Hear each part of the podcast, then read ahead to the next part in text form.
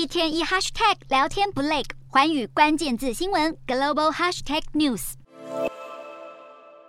日前，美国网球名将小威廉斯现身美股纽交所敲钟，让场内交易员秒变粉丝抢拍。然而，三十一号美国网球公开赛，他顺利晋级，却没有带旺美股。三大指数不止单日以小跌作收，月线更是虎头蛇尾，一片收黑。不止道琼指数下挫超过百分之四，标普五百大跌百分之四点二四，纳斯达克指数也蒸发百分之四点六四，非半指数更是重挫超过一成。如果同时考量股债市报酬率，甚至写下半世纪以来表现最差的八月。市场情绪低迷，不只因为三十一号美国人力资源管理机构 ADP 公布被称为“小非农”的就业报告显示，八月就业只增加了十三点二万人，甚至不到七月份数据的一半，被解读为是高通膨和升息影响下拖累了企业的招聘速度。近期美国联准会官员更是音浪太强，让投资人心情晃得快撞到地上。先是联准会主席鲍尔在杰克森洞会议上放鹰，明确表态利率可能好一段时间会维持在高档。其后，美国纽约联邦准备银行总裁威廉斯，还有克利夫兰联邦准备银行总裁麦斯特接连出面降息，